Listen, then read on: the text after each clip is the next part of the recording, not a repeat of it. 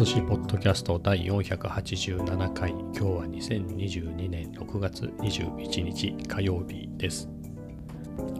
実はこれはですねテイク2ですね、えー、2回目の収録になってまして、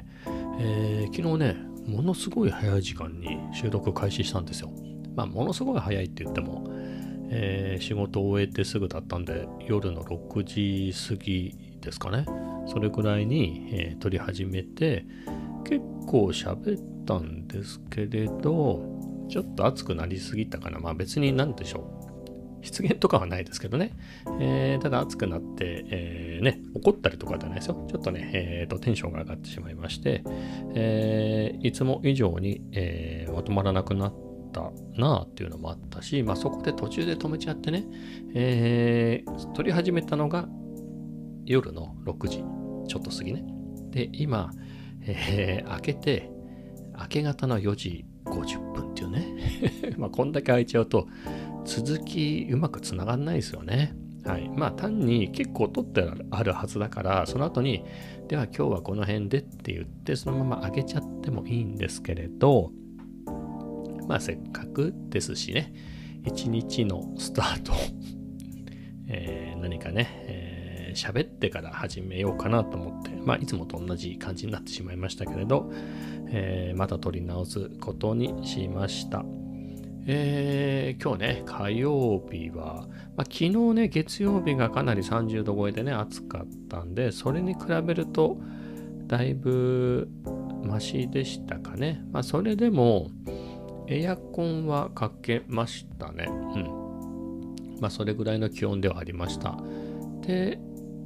意外とパッとしなかったですよね。パッとしない割には持ったんだけれど、まあ結構曇りで、で、薄日が差すかな、差さないかなぐらいの、えーパまあ、はっきりしない天気で、実際予報もね、なんか降らないか夜から降るかなみたいな感じの予報だったのが、なんかどんどん早くなってきて、ー、今から降りますみたいな感じで、もう2時ぐらいかな、1時半、2時ぐらいの時に、そろそろ降りますみたいな感じに予報が急に変わって、えー、で、結局降らずにどんどんどんどん遅れて夜からですみたいな感じにね、どんどんどんどん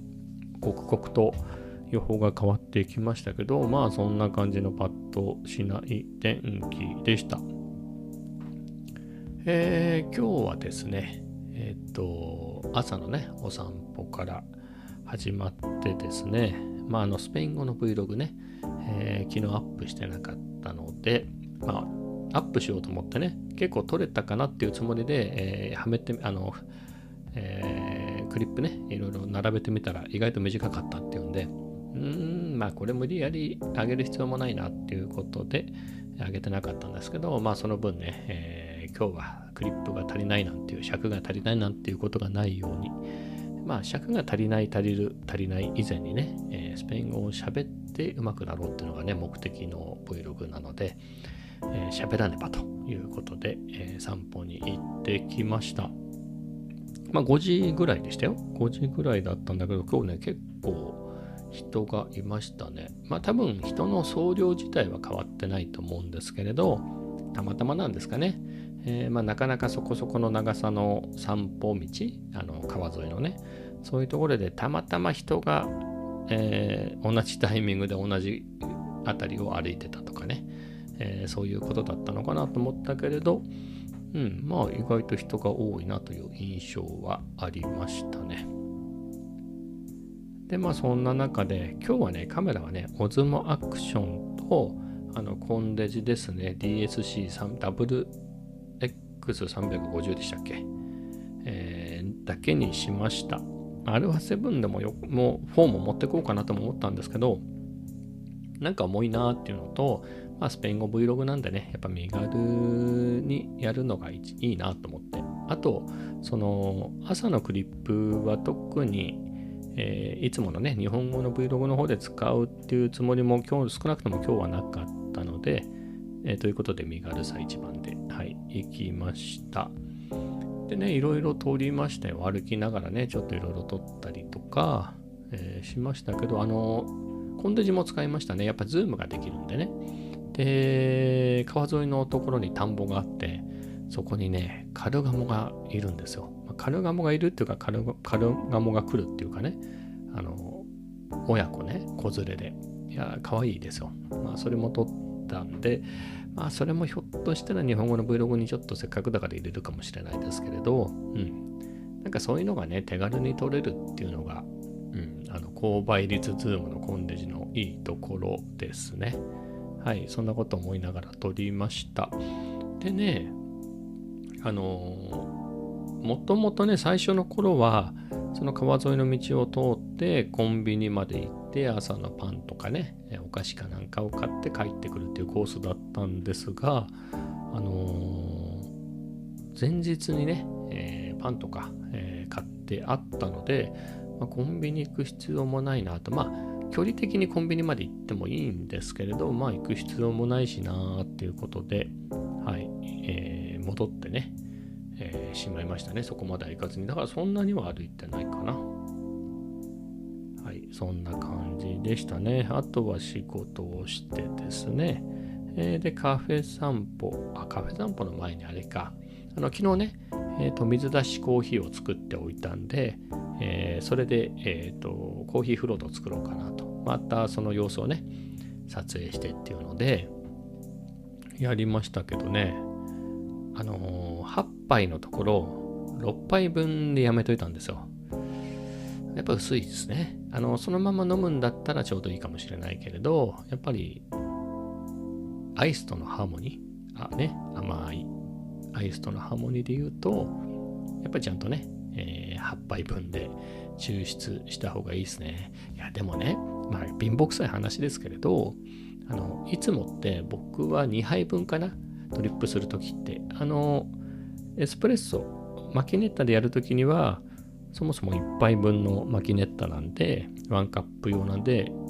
そうなんで、1カップなんですけれど、あれ ?2 カップだっけかな？あ、2カップか。だから2杯ですね。あドリップにせよ、ドリップも2人用、2杯用なんで、ちっちゃいね、ハリオの V60 の2杯用のやつなので、えー、いつも2杯分、つまり計量スプーンで2杯分しか入れてないところ、8杯って結構ですよね。だからいつもよりだいぶ一度になくなっていくわけですよ。まあ、飲む量で言えば同じなんだけれど、なんか、え、こんなに減っちゃうんだと思うと、ちょっと6杯も8杯も変わんないかなみたいな感じで やったんですけどね。ちょっと浅はかでしたね。まあでも美味しいのは美味しかったですからね。まあ次やるときには8杯分がいいのかなと思います。規定通りね。なんですが、あのー、なんて言うんですかね。アイスコーヒーでしょ、まあ、美味しいのは美味しいけど、あそこまでお金かけてやるかなっていうのはちょっと思いますね。うーんあの家ではネスカフェのデカフのを普通インスタントで飲んでたんですね。今でも買い置きありますけれどまあそれでもいいよなと。えー、ともう一つ言うとその水出しポットありますと。で他に麦茶を作るようなやつもあります。1リットル1.5リットルぐらい入るやつかな。でコーヒーの水出しポットは1リットルか、え、でまあそこで麦茶作ってってたんですけれど、まあ、せっかくね、えー、買い足したやつが水出しコーヒーも作れるやつだったのでコーヒーを作ってみたっていうだけなんですけれど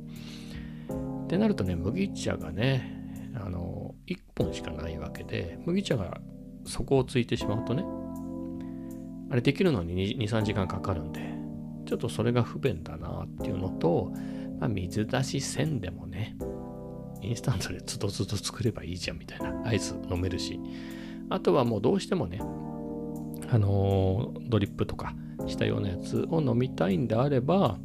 あのー、なんでしょう、普通にドリップしてね、それ冷やして飲めばいいことだしなっていうので、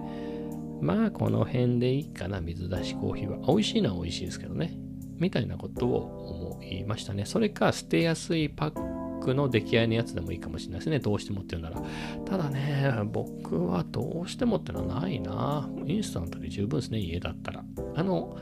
もちろん、コーヒーを入れることを楽しむっていうんであれば、ドリップとか、えっ、ー、と、マキネッタのね、エスプレッソはありなんですけど、水出しコーヒーはあんまりそういうのないですよね。豆引くぐらいしかないですもんね。豆引いてあと水入れて8時間放置みたいなのだから、そういう楽しみはないですもんね。しかも豆も一度に8杯分引かなきゃいけないっていう手ですからね。結構しんどいしで。うん。まあそれか、もう水出しまでしたらもう味わかんないから、あれでいいかもしれないですね。引いてあるやつ。ぶち込んでみたいな感じで。まあ、かな。ただ家ではそんなに飲まなくてもいいかなとね、コーヒーね、飲まなくてもいいかなと思ってて、まあ飲むならデカフかなと思ってたんで、あのまあ麦茶かなっていう、はい。まあそんな感じでした。えー、では、次の話題なんですけど、今日ね、6月21日といえば、まあ僕は忘れていたんですけれど、あの、ソニーのね、えー、新しいカメラ用のマイクの予約開始日だったんですね。えー、親切な方がですね、えーと、教えてくれて、今日ですよみたいな、10時からですと教えてくれたんで、おっといけないっていうんでね、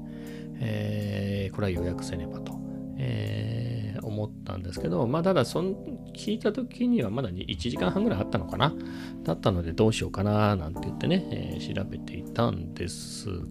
が、まあ、何かで言うと、まあ、ECM-B10 っていう新型のマイクですね。これは、まあ、元になったのが ECM-B1M っていう、あの、紙マイクなんて呼ばれてるやつですね。あの、ソニーユーザーからはね。3万7000円か8000円ぐらいするんですけれど、あのすごい性能もいいし、使い勝手がいいっていう、まあ間違いのないマイクだっていうので、まずソニーのカメラでね、そこそこのソニーのカメラで、まあ、YouTube やるんだったらこれじゃないみたいな定番のやつなんですけど、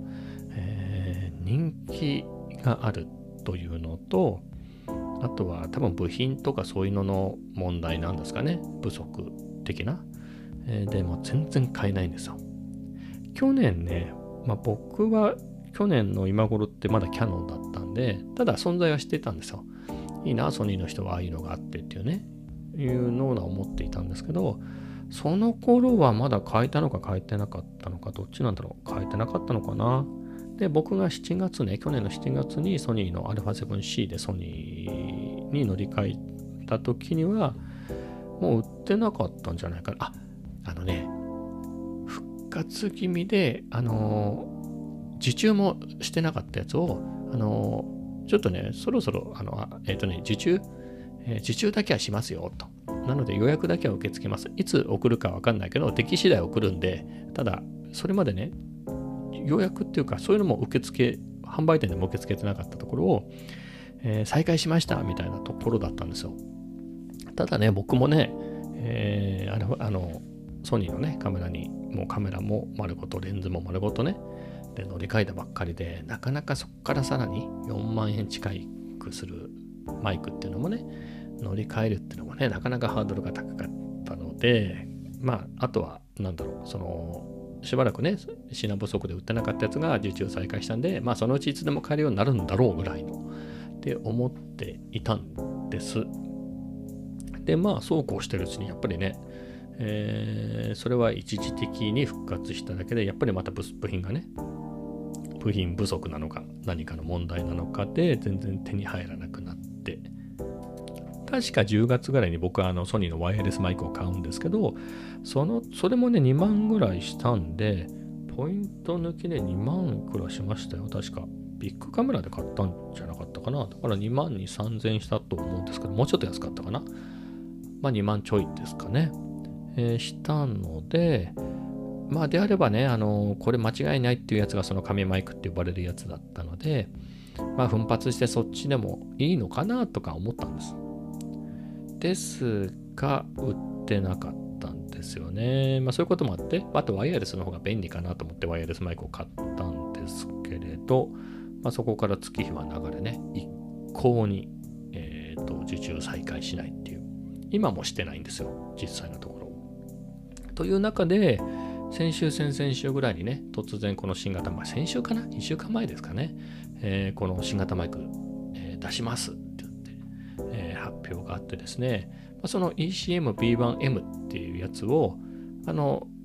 多分ですよ、見た感じで言うと、機能的にはほぼ一緒なんだけど、前長ね、前に飛び出るっている長さがちょっと短いんですよ。はい、高さは一緒なんだけど長さが短くなっているっていうもので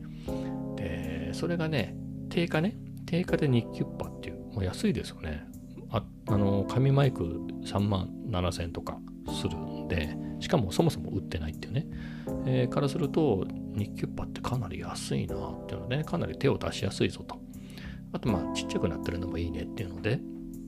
で全くねこれもいつ今なんて初期ロット逃したらいつ手に入るか分かんないからこれ言っといた方がいいかねみたいなところで、えー、だったんですけどただね結構そのさっき言ったワイヤレスマイクが、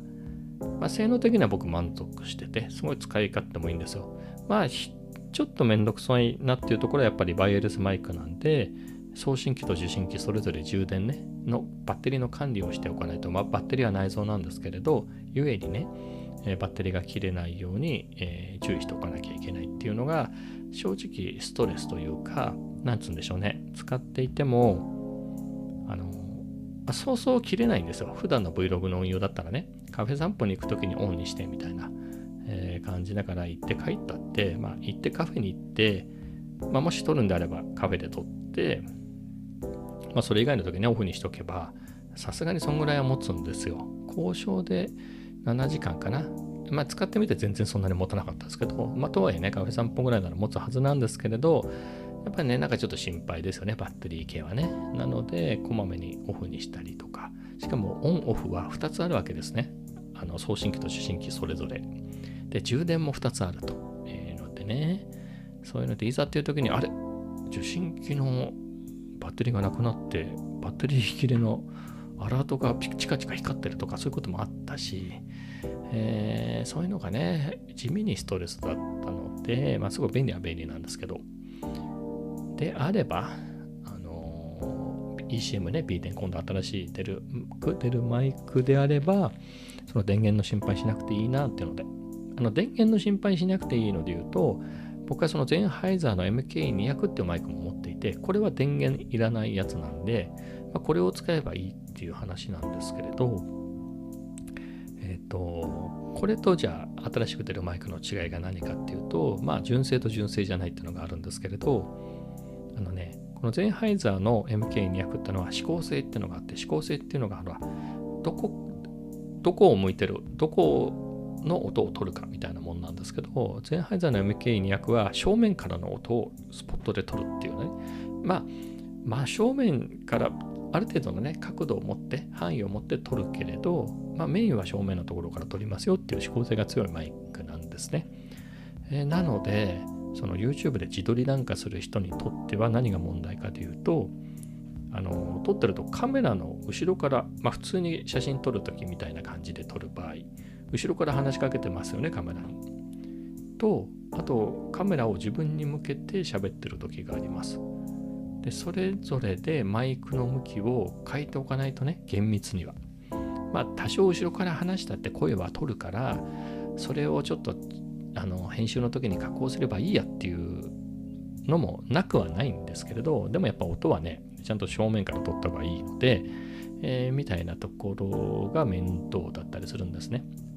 まあ自撮りだったら自撮りしかしないとかもう自撮りは一切しないとか減ればそういう心配もないんですけどね。えー、まあなかなかね。だっていろいろあるでしょ？じゃあカメラを普通に構えました。で、常に僕はカメラの後ろから、えー、とマイクに向かって喋るとしてもそうじゃなくてなんか正面にあるものの音を取りたい時もあるじゃないですか。えー、今日もね、そのアイスコーヒーの話しましたね。あの、水出しコーヒーの話しましたけど、それでコーヒーフロート作ったんですけど、それ日本語とスペイン語の両方で使おうと思って一切喋らずに撮ったんですよ。えー、だったので、もう ASMR でしたっけ ?ASMR 的に、こう、氷の音とかね、なんて言って、あの、コーヒーを入れる音とか、結構自分でさっき編集してて聞いてて、いいなっていう。まあ、そういう時にね、あの、常にマイクを自分に向けてる、後ろ、カメラの後ろ向いてたら、あんまり拾わないじゃないですか。まあ、みたいなところもあってね、まあ、長くなりましたけど、まあ、その指向性を切り替えるっていうのにが結構めんどくさいなと。まあ、カメラの向きを変えるってことなんですけどね。はい。あとは、ケーブルがあるんですよ。ケーブルをカメラのマイク端子にさせなきゃいけないんで、まあ、それだけとはいえね、まあ、差しっぱなしでいいとはいえ、やっぱケーブル邪魔ですよね。はい。で、今度出るね、マイクの ECM-B10 ってやつは、もう、なんていうんですかね、もうケーブルがないんですよ。で、電源もない。電源もないっていうのはどういうことかっていうと、あの、カメラの上にストロボとかをはめる、なんかわかります？そういうのがついてるの。ソニーのもうそこそこのカメラは、それがね、ストロボだけじゃなくて、マルチインターフェース集っていうので、電子接点かなんかでデータのやり取りとか電源の供給とかもできる優れものになっているんですね。で、その ECM-P10 はそこから電源も取るし、で、その音声ね、マイクが拾った音声のデータは、そこの端子を通してカメラに送るんで、もうケーブルが一切いらないっていうね。まずここがスッキリするっていうのあとはですね、さっき言った指向性の話ですよ。指向性の話で、これがね、3つ切り替えられるんですね。正面の真正面をスポットで拾う、あの、指向性をすごく強めたモードと、正面なんだけど、まあ、割と正面側を割と幅広い範囲で撮るモード。例えば、ほら、一人で自撮りしてます、一人で喋ってますっていう時は狭い方がいいですけど、じゃあ2人とかね、前に何人かがいてっていうのを取るんだったら、えー、正面だけど、まずそこそこ広い指向性のモードにした方がいいし。で、あと3つは360度というかあれか、どっからも撮りますよっていうモードがあって、えー、それは何かっていうと、じゃあ正面で誰かがいてそれを喋ってます。で、僕もカメラの後ろから喋りますっていうのをいい感じに全部指向性あの全体に360度なんで、えー、前も後ろも横も、えー、ちゃんと撮ってくれるっていうモードがあって。なので、もう何でしょう、もう完全に、えー、本当に指向性を狭めたいっていう、えー、時は、まあ、それでね、やればいいけど、そうじゃない時はね、360度にしておけば、普段ね、普段の運用で、えー、ね、カメラ後ろから喋ろうが、自撮りしようが、そのままで、まあ、結構いけるよねっていうので、まあ、そこが楽だなと。えー、あと一つはですね、音量ですね。まあ、これが紙マイクの紙、あのベースになったね、ECM-B1M っていう紙マイクの紙マイクたるゆえんの一つなんですけど、音量のね、オートレベルっていうのがあるんですよ。マイクの音量って、動画の場合、これなかなか自動ってわけにはいかなくて、あの、マニュアルで設定するんですね、基本的に。で、えー、そこも難しいのが、例えばカメラの後ろからね、普通にみんな想像してくださいよ。え、ー、と、カフェで、えー、ふわふわのパンケーキが来ました、コーヒーが来ました、カフェラテが来ました、それを撮るっていう時の位置。それ結構、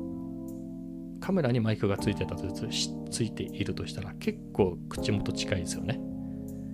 でも、えー、じゃあ自撮りですなんて自撮り棒に乗せてこう手を伸ばしてね。だってあんまり手を伸ばさなかったら顔とアップになるじゃないですか。から顔アップでにならないように手をうんと伸ばしてね、自撮り棒で。えー、そういうので撮ってる時って離れてるでしょ、結構。それで音量違うはずなんですよ。音量調節しないといけないんです。もしくは、えー、ちょっとね、デスクかテーブルでもいいですけど、そういうところに置いて、ちょっと距離を置いて喋るんだったら、やっぱりボリューム、あの、原因を上げとかないとね、声がちっちゃくなっちゃうとか。結構そういうのがあって、それでちょっと失敗して音がちっちゃくなっちゃってたり、あの音が割れちゃったりみたいなことってあるんですよ。あのまあ、ちっちゃいのは持ち上げればいいんですけど、まあ、ノイズがね乗ったりであの割れちゃって原因が高すぎたやつは割れちゃったやつはもう治らないんでみたいなとこでね難しかったりするんですけどこのオートが結構あのマニュアルでも設定できるけどそのオートもね、えー、結構優秀で、まあ、そこが間違いのないマイクだって言われてるんでっぱりその日々ね Vlog 撮ってる僕からするとやっぱりそういう間違いのない、えー、エラーのね少ない装備っていうのはね非常に助かるなっていうのではいえなんですけどね、さっき言った通りね、マイク2つ持ってるんでどうしようかと思ってた時に、えー、まあ、予約開始したんですけどね、今日ね、実際に予約できたのってソニーのオンラインストアだけなんですよ。で、行ったら、ソニーのオンラインストア結構良くてですね、で、まあ、大概会員になっとくと10%引きなんですよ。10%引きでさらに、まあ年中出してるんだけど、1000円引き、2000円引きのクーポンとかが出てて、だったので、あの、日キュッパのやつが、2万3000何百円、まあ、2万4000円ぐらいで買えたんですよね。もう即買いですよね。3万円でもいいかなと思ってたやつが、え、そんな値段みたいな。だったらもう即ポチですよ。即ポチしました。はい。なので、7月29日にね、届く予定。あのね、オプションでね、ヤマト、黒猫ヤマトを指定しましたよ。はい。黒猫メンバーズなんで、あの、なんつうんですかね、あの配達時間とかのね、指定もできるしね、後であの配送しますけど、いつがいいですかみたいなのをヤマト聞いていくんですよね。えー、そういうこともできるしで、まあ、330円でね、ストレスかからないって考えれば、払っとこうってんで、はい、余計に払って注文しました。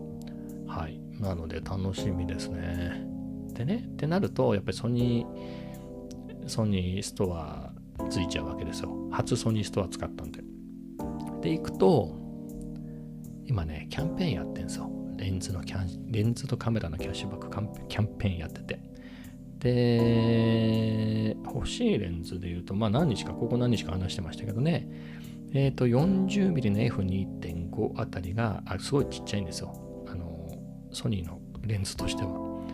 えー、で、なんかね、えー、ライトな装備としてはいいなと。あと価格的にもスナップに向いてる価格だし、えー、まあ、自撮りはともかくそれだけ持っていって Vlog も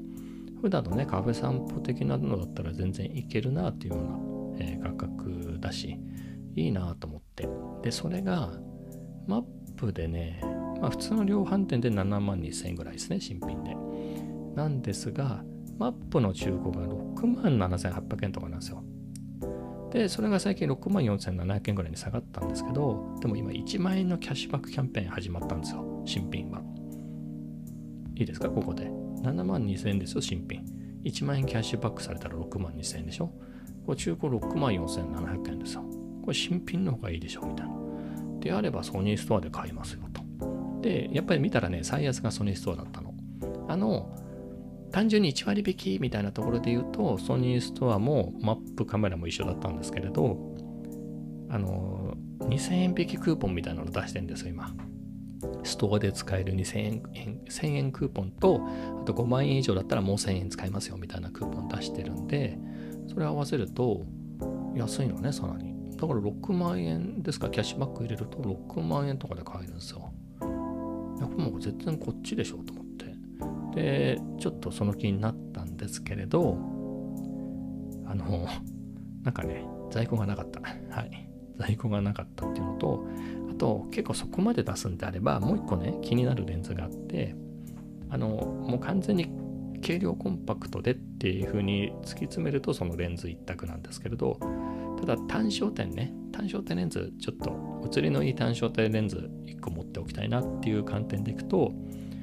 あの、サイズの 55mmF1.8 っていうのがあるんですね、ソニーで。それがあって、それがね、あの、1回値上げして、今ね、9万いくらするんですけど、ソニーストアだとね、